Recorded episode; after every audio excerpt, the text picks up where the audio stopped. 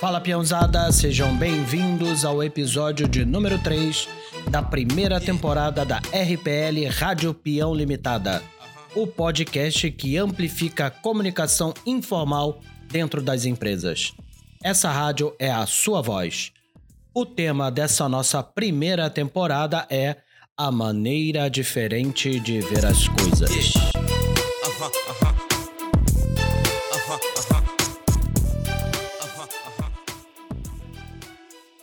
Eu tive síndrome de burnout. No entanto, na época, eu não sabia. Eu experienciei uma gratificante ascensão profissional. Nos anos que eu estava no ápice, comecei a sentir um mal-estar crescente com o trabalho. Depois de um tempo, eu não via mais sentido em nada daquilo.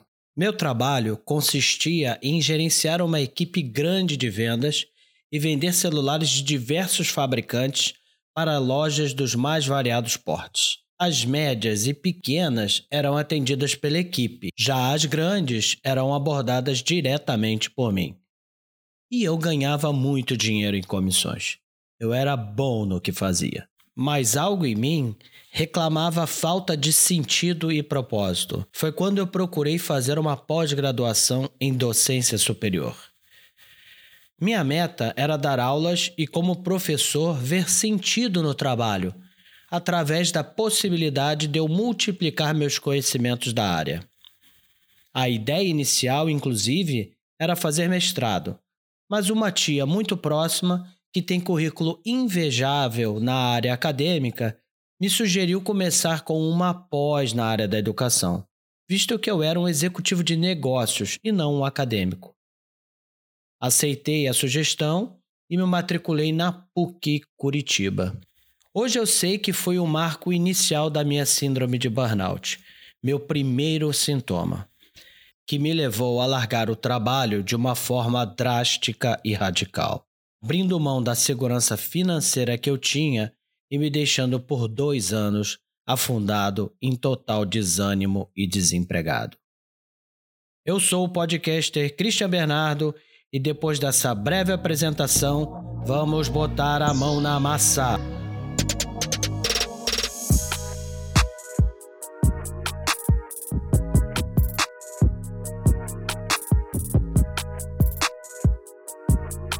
Nessa primeira parte do podcast, o texto que irei trazer aqui foi parcialmente retirado de uma matéria de 2018 da revista Exame, da editora Abril. São Paulo. A síndrome de burnout não era uma expressão desconhecida para a jornalista Isabela Camargo quando recebeu o diagnóstico de sua psiquiatra. A doença, também conhecida como Síndrome do Esgotamento Profissional e definida em 1974 pelo psicólogo alemão Herbert Frauenberger, é um acúmulo de estresse e exaustão relacionados ao trabalho, os sintomas são físicos e psíquicos. O diagnóstico foi um ponto crítico de problemas de saúde que Isabela vinha investigando há dois anos. E ainda assim veio com uma surpresa. Ela disse, abre aspas, não começa de um dia para o outro, mas não reconheci em mim os sintomas. Fecha aspas. Segundo dados do International Stress Management Association no Brasil, 72% da população economicamente ativa possui altos níveis de estresse. Desses, 32% desenvolveram burnout. A pesquisa foi feita com mil pessoas de Porto Alegre e São Paulo, que responderam ao questionário anonimamente Segundo os dados, 92% dos profissionais com burnout se sentem incapacitados, mas continuam trabalhando por receio de serem demitidos. A jornalista precisou se afastar do seu posto como apresentadora nos programas Hora 1 e do Bom Dia Brasil na Rede Globo, onde fazia o horário da madrugada desde 2014, a pedido de seus médicos. Ao retornar da licença no dia 29 de outubro, ela foi demitida pela emissora. Os alertas de seu organismo começaram por volta de 2016. Com o trabalho de madrugada, seu corpo não estava produzindo serotonina e ela começou a tratar um quadro de depressão. Em seguida, veio a insônia e a exaustão. Para manter seu ritmo de trabalho, Isabela tomava remédios para conseguir dormir e depois remédios para ficar acordada. Ela continuou buscando ajuda de médicos e profissionais de saúde, ia a psicólogo e ao endócrino. Em 2017, começaram as dores de estômago. O ano de 2018 veio com um aumento na carga de trabalho, acompanhando de dores de cabeça, exames de sangue mostrando seu nível de cortisol três vezes acima do normal e crises de taquicardia. Isabela prefere não falar de outros sintomas causados pela exaustão, mas não tem como fugir do episódio que aconteceu ao vivo com ela, no qual ela não conseguia completar sua linha de pensamento e se lembrar do nome de uma capital durante a previsão do tempo. Os médicos indicaram que seu horário de trabalho estava prejudicando sua saúde. No entanto, seus superiores na Rede Globo não atenderam a seu pedido para mudar seu turno na programação.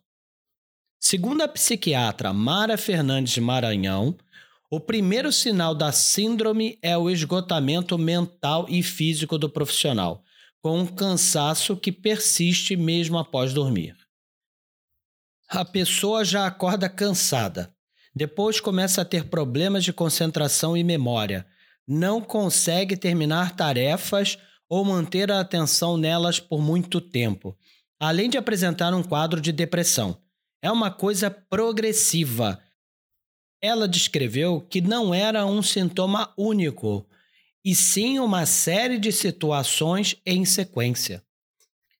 A psiquiatra aponta que a maioria dos profissionais percebe primeiro as consequências do estresse na saúde física enquanto a piora na saúde mental pode passar despercebida. Nas alterações de comportamento, se destacam uma maior irritabilidade, explosões de raiva, crises de choro, sentimento de baixo autoestima e insuficiência, desconfiança, isolamento, piora do humor, tristeza, impaciência, alienação e depressão. Entre os sintomas físicos estão dores musculares e nas costas, enxaqueca ou dor de cabeça diária, problemas intestinais e baixa imunidade. Em geral, os pacientes têm dificuldade para encontrar a origem desses problemas e podem começar a fazer uso frequente de medicamentos para controlá-los. Para ela, um sinal importante de alerta para burnout é o distanciamento afetivo do profissional dentro do ambiente de trabalho. Não é algo que ganha destaque, mas é importante. A pessoa deixa de se envolver no ambiente, começa a perder a empatia. Vemos a alteração no humor e a pessoa parece indiferente.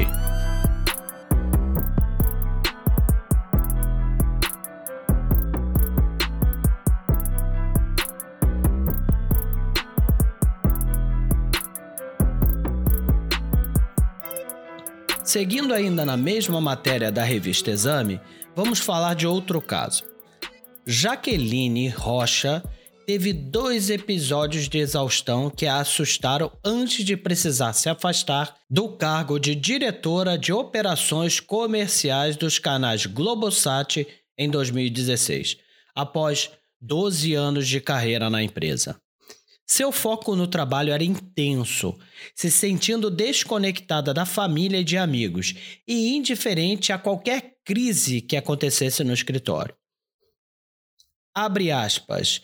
Minha rotina na área operacional era interagir com mais de 40 canais e com todas as áreas da empresa, da financeira até a comercial trabalhava uma média de 14 a 15 horas de domingo a domingo e gerenciava uma equipe de 100 pessoas. Fecha aspas. Seu ritmo virou uma preocupação em junho de 2016. Jaqueline tocava dois projetos novos na época em que viajou para Nova York para conduzir uma reunião. Segundo ela, seu estresse estava muito alto, mas tudo correu relativamente bem até a pausa para o café. Quando voltaram para a sala de reunião, ela perguntou para seu colega o que, que eles estavam fazendo ali. Ele achou que era uma piada, mas a ex-diretora não conseguia se lembrar do assunto de que estava falando até aquele momento. Com esse grave aviso sobre sua saúde, a executiva voltou ao Brasil. Pouco tempo depois, no caminho para o trabalho, ela teve outro momento de esquecimento. Parou para abastecer o carro e teve que perguntar para o frentista o caminho para o trabalho. Abre aspas. Deixei o carro e peguei um táxi para o médico. Fiz vários exames para tentar encontrar a resposta para tudo aquilo que eu estava sentindo. Me disseram que estava desenvolvendo um estresse profundo. Por teimosia ou por não entender a seriedade daquilo, saí do hospital e fui para a TV. Lá comecei a ter náusea e taquicardia. Percebi que algo muito grave estava acontecendo.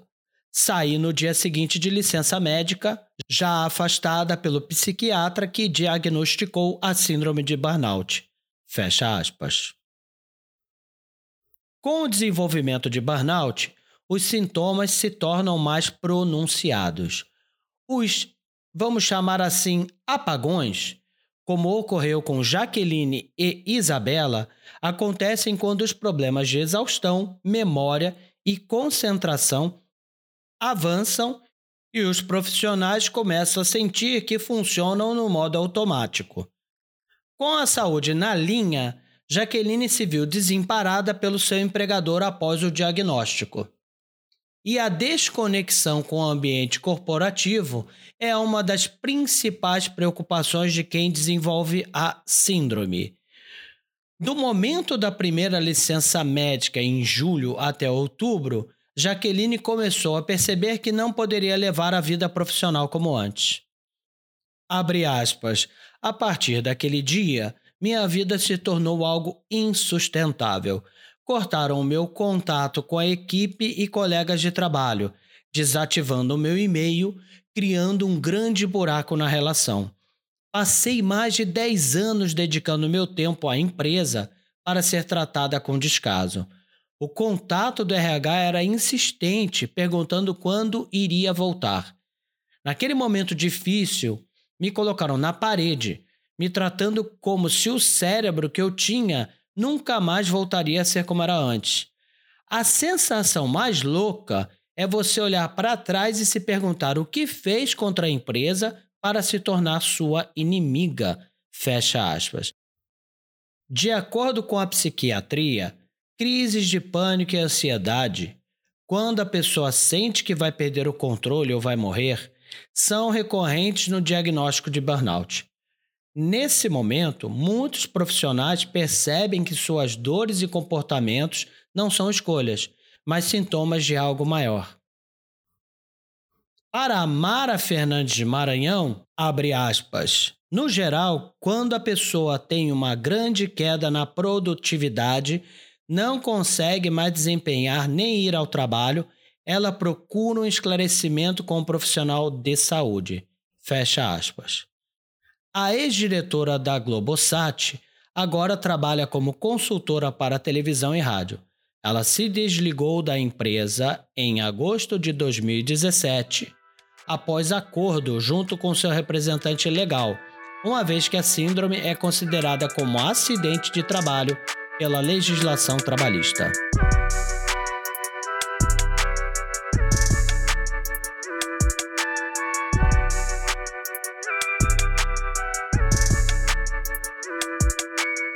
Burnout, na verdade, é um mal antigo com nome novo. Em 1869, a sensação de cansaço extremo e apatia generalizada foi chamada de neurastenia pelo médico americano George Beard. Muitos famosos, como Oscar Wilde, Franz Kafka e Virginia Woolf, foram diagnosticados com neurastenia. Na década de 70, a então chamada fraqueza dos nervos foi rebatizada de burnout, que no inglês quer dizer queimar-se por completo. Isso foi definido pelo psicanalista alemão Herbert Frauenberger. Dizem que ele mesmo viveu a síndrome, já que trabalhava 12 horas por dia em um hospital entrando noite adentro, atendendo dependentes químicos em uma clínica de reabilitação. 50 anos mais tarde, o burnout ainda causa discussões. Há quem não acredite sequer em sua existência como um problema de saúde específico e concreto. A síndrome de burnout se tornou mais popular nos últimos anos, devido aí à pandemia do coronavírus no mundo. O home office, os problemas sociais e as diversas formas de isolamento contribuíram para o aumento de pessoas diagnosticadas durante esse período.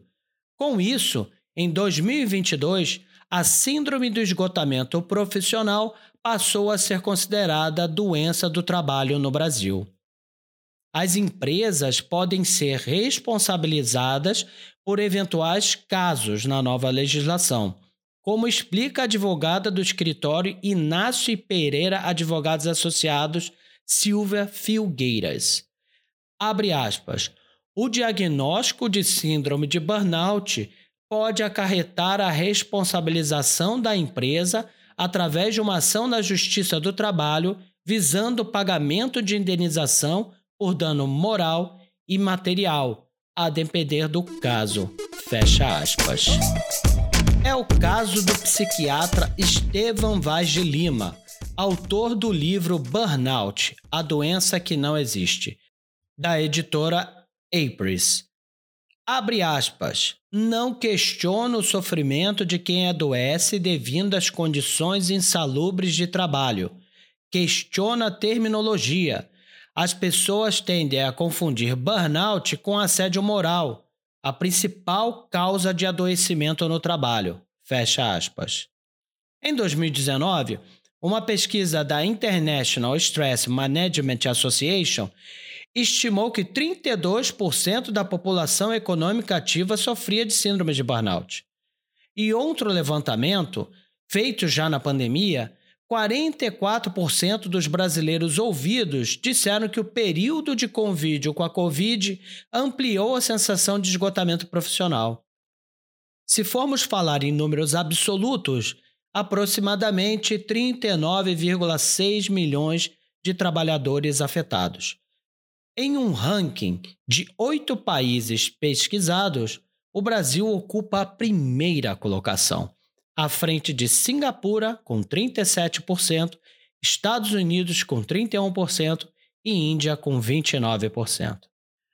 O assunto não passou despercebido pela 72ª Assembleia Mundial de Saúde, realizada em maio de 2019, em Genebra, na Suíça, com a participação dos 194 países membros da OMS quando se decidiu revisar a definição do burnout na classificação Estatística Internacional de Doenças e Problemas Relacionados à Saúde, aqui chamado de CID.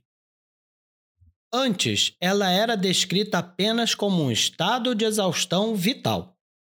Podia ser interpretada até como resultado de um problema em casa ou em família.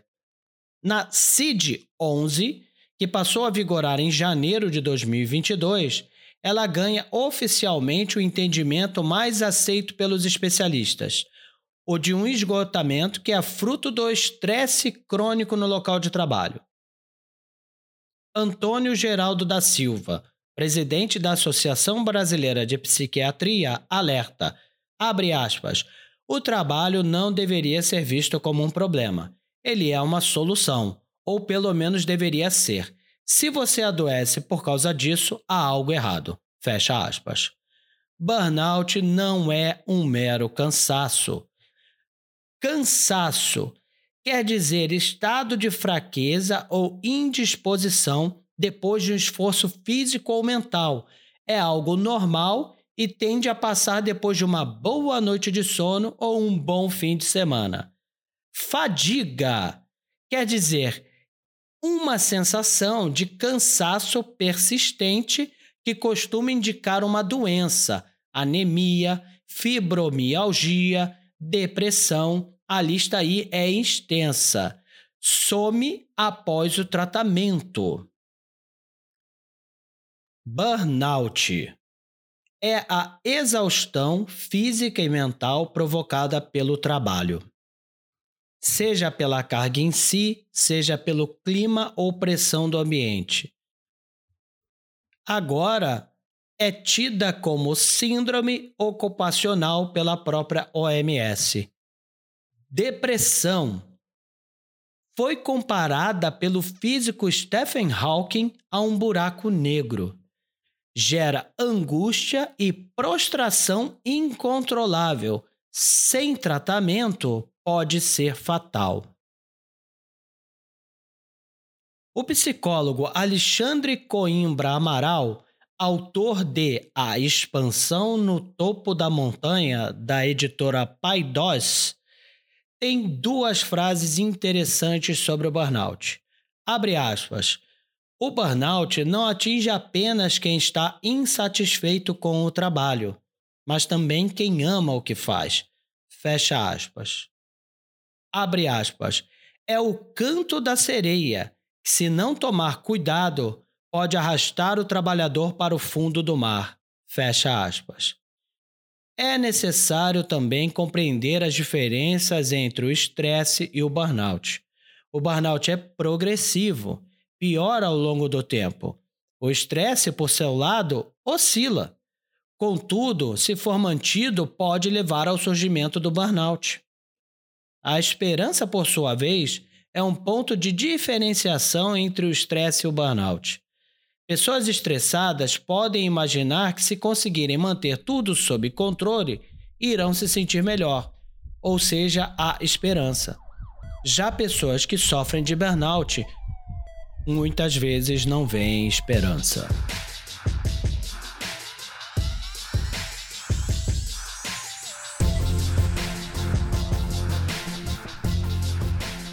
Os psicólogos Herbert Freudenberg e Gail North criaram uma lista do que seriam os 12 sintomas da síndrome. Mas não devem ser vistos como fases.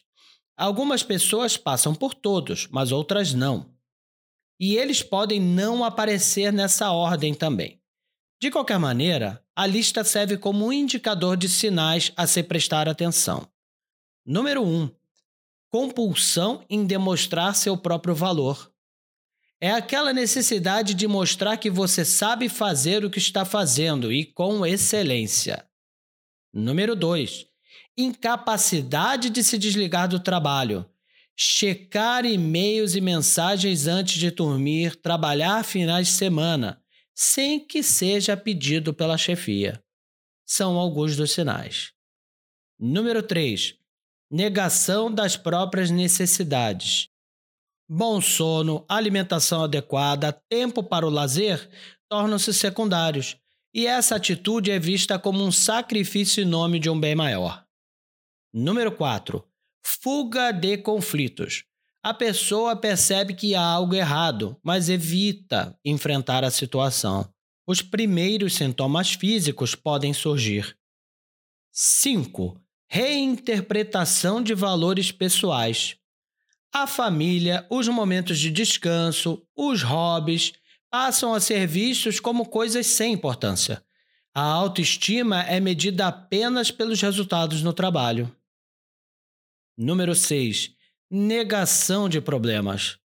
A pessoa se torna intolerante, enxerga os colegas de trabalho como preguiçosos, incompetentes, indisciplinados. Pode haver aumento da agressividade e sarcasmo. Número 7. Distanciamento da vida social. A vida social passa a ser restrita ou até mesmo inexistente. O trabalho é feito de maneira automática. A necessidade de relaxar pode levar ao uso de drogas ou abuso do álcool. Número 8. Mudanças estranhas de comportamento. A pessoa torna-se muito diferente do que costumava ser. Quem era alegre e dinâmico torna-se apático e medroso. As alterações são óbvias e podem ser notadas pelas famílias e amigos em geral. Número 9. Despersonalização. Não é possível enxergar o próprio valor nem necessidades, bem como os das pessoas ao redor. Número 10. Vazio interno. Para amenizar o desconforto, muitos recorrem às drogas ou compulsões, como comer, por exemplo. Número 11. Depressão. O futuro parece incerto, a vida perde o sentido. É comum o sentimento de estar perdido, cheio de incertezas e exausto. 12. Síndrome de burnout. Há um colapso mental e físico, assim como pensamentos suicidas. Quem chegou até aqui precisa de ajuda médica imediata. E quais aí as profissões mais afetadas pela síndrome de burnout? É muito comum que os workaholics, é, ditas aí as pessoas viciadas em trabalho, sofram desse distúrbio. Porém, alguns profissionais são mais predispostos a experimentarem a questão, justamente pelas características do trabalho. São eles: profissionais da saúde em geral, jornalistas, advogados, professores, psicólogos, policiais, bombeiros, carcereiros, oficiais de justiça, assistentes sociais, atendentes de telemarketing, bancários, executivos. Esses profissionais acabam se entregando em excesso ao trabalho e várias vezes se esquecem dos momentos de descontração e relaxamento. Estão alertas o tempo todo. Muitas vezes o burnout também está ligado ao fato das pessoas trabalharem em empregos que exigem bastante delas. Isso faz com que se tornem exageradamente perfeccionistas. No caso das mulheres, o que pode acontecer também é ser afetada em decorrência de uma jornada dupla de trabalho, no emprego, propriamente dito, e nas demais tarefas da casa, como as responsabilidades de mãe. Além disso, outro estudo mostrou que as pessoas que transbordam em empatia são mais suscetíveis a desenvolver a síndrome de burnout. Isso porque elas absorvem toda a carga emocional de terceiros para si, o que é uma prática ruim. A dor do outro acaba fazendo com que elas se preocupem excessivamente e sobrecarreguem o seu emocional. Há também as pessoas que estudam para concursos públicos ou grandes vestibulares e acabam se cobrando muito e passam muitas horas por dia estudando, podendo chegar a mais de 14 horas sem que haja tempo adequado de descanso ou repouso apropriado isso também pode fazer com que a síndrome de burnout se manifeste, apesar de não estar diretamente relacionada ao trabalho.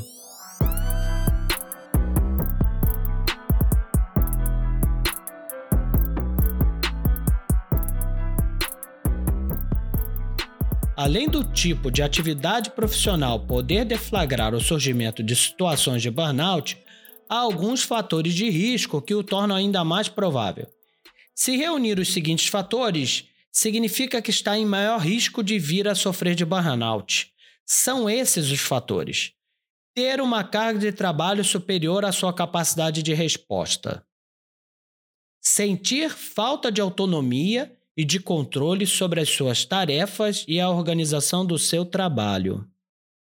Sentir-se pouco motivado para as tarefas a executar está responsável por fazer tarefas perigosas ou de grande exigência emocional. Ter horários de trabalhos por turnos contínuos superiores a 8 horas por dia. ter poucas pausas para descanso ou nenhuma durante o horário de trabalho. Viver conflitos e uma má relação com os seus colegas ou superiores hierárquicos. Sentir dificuldade em equilibrar a sua vida pessoal e profissional. Sentir-se incapaz de separar os seus problemas pessoais do trabalho.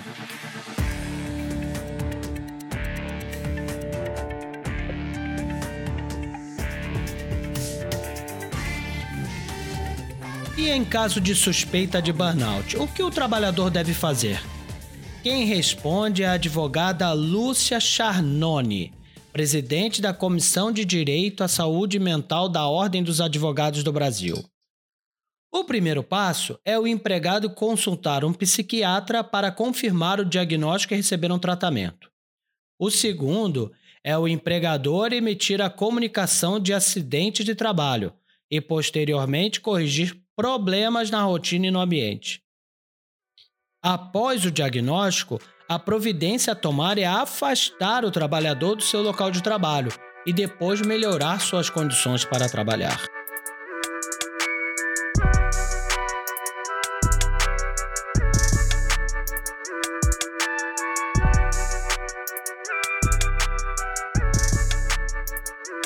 E o que pode ser feito para a prevenção da burnout? Para os trabalhadores, todos temos uma parcela de responsabilidade. Precisamos criar limites entre a vida pessoal e a profissional, e no emprego, estabelecer prioridades, dialogar com a chefia e respeitar pausas e descanso. Para as empresas, elas devem estruturar ambientes mais acolhedores e menos estressantes. Em tempos de home office, Muitas adotaram regras como não agendar reuniões no horário de almoço ou depois das 18 horas. Para a legislação, o indivíduo com burnout tem direito à licença médica remunerada por até 15 dias. Em afastamento por mais tempo, a cobertura pelo INSS. Após a alta, não pode ser dispensado sem justa causa por um ano. Para a tecnologia, Pessoas e companhias têm recorrido aos aplicativos de saúde mental, como o Zen Club, Vitalk e Bencorp, que oferecem de sessões de terapia online a seminários virtuais de bem-estar corporativo. Eu vou deixar os links na descrição desse episódio. Para o setor de saúde, psicólogos e médicos devem receber treinamento para lidar com burnout, seja para atender dentro da empresa sejam em consultórios privados ou nos postos do SUS.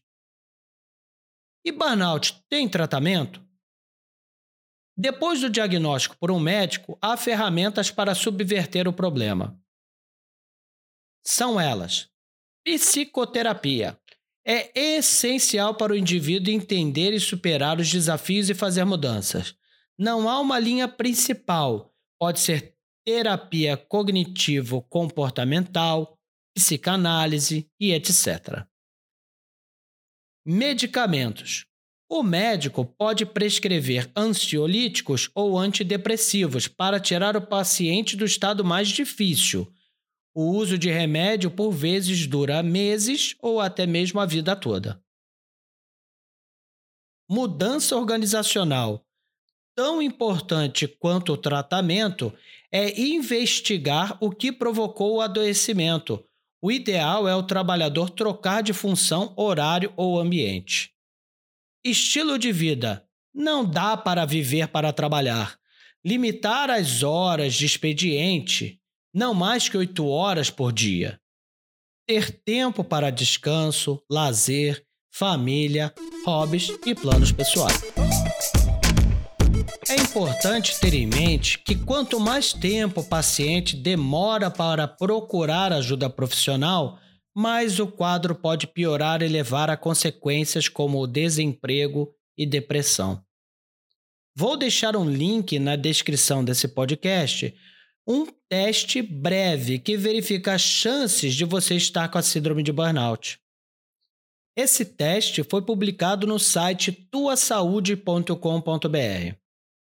Deixo claro aqui que acredito que esses tipos de testes, sem a presença de um médico da área, apenas servem para alertar se é considerável ou não avaliar uma condição.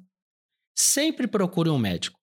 Se os sintomas de burnout são bem reais, não são menos reais as suas consequências negativas.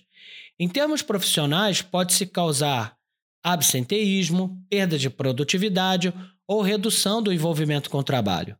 A nível pessoal, pode interferir negativamente no bem-estar e nas relações sociais e familiares.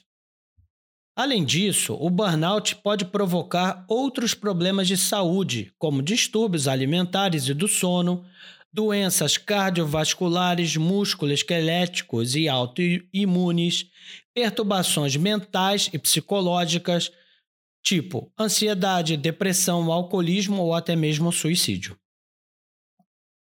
Geralmente, as manifestações de burnout influenciam negativamente as pessoas à volta, especialmente os colegas de trabalho, aumentando a tensão psicológica e reduzindo a qualidade dos serviços prestados. Além disso, todas as doenças têm custos econômicos associados. No nosso país, acredita-se que o estresse e o burnout custem anualmente cerca de 3,2 milhões de reais às empresas. Em termos pessoais, esses custos podem traduzir-se em perdas de salário e em despesas com consultas e tratamentos. Já ao nível das empresas, os danos podem ser traduzidos em absenteísmo, erros e acidentes de trabalho ou diminuição da produtividade.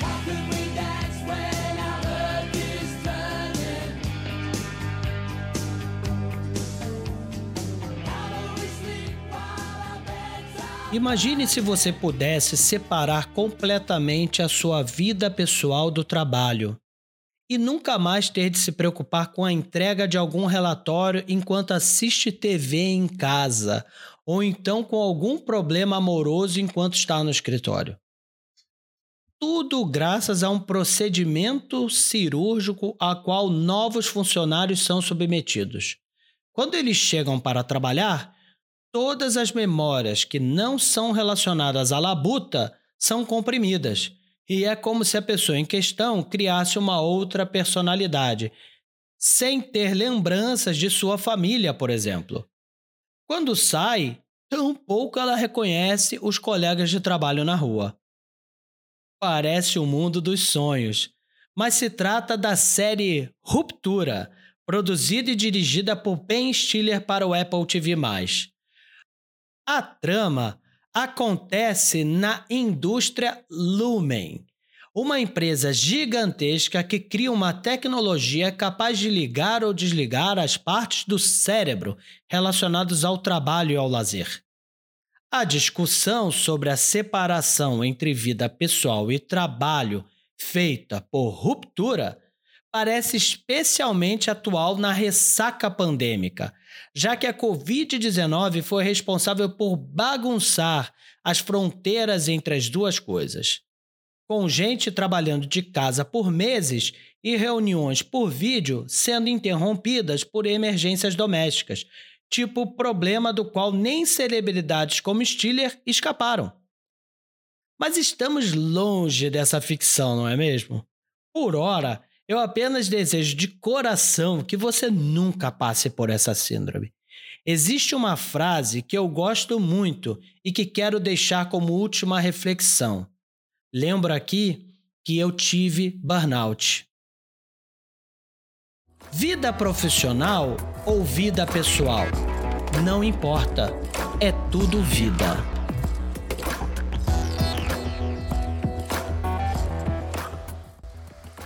A Rádio Peão Limitada é uma empresa produtora de podcasts corporativos que cria esse tipo de mídia para sua empresa, transformando a Rádio Peão em parte da comunicação. Se você tem interesse em produzir esse tipo de conteúdo para sua empresa, entre em contato conosco pelo link da descrição desse episódio. Para todos os nossos ouvintes, Deixei na descrição um rol completo de artigos e tudo aquilo de relevante que foi mencionado para caso você queira ampliar suas pesquisas sobre o tema. Dando sequência à nossa primeira temporada, semana que vem trarei Você não precisa ler estes cinco best-sellers. Siga nosso podcast, compartilhe aí com todo mundo que você puder, pois isso aí vai dar uma força bacana para mais produções como essa. Estamos presentes também nas mais diversas redes sociais. Vou me despedindo por aqui. Muito obrigado pela sua audiência e mão na massa, peãozada!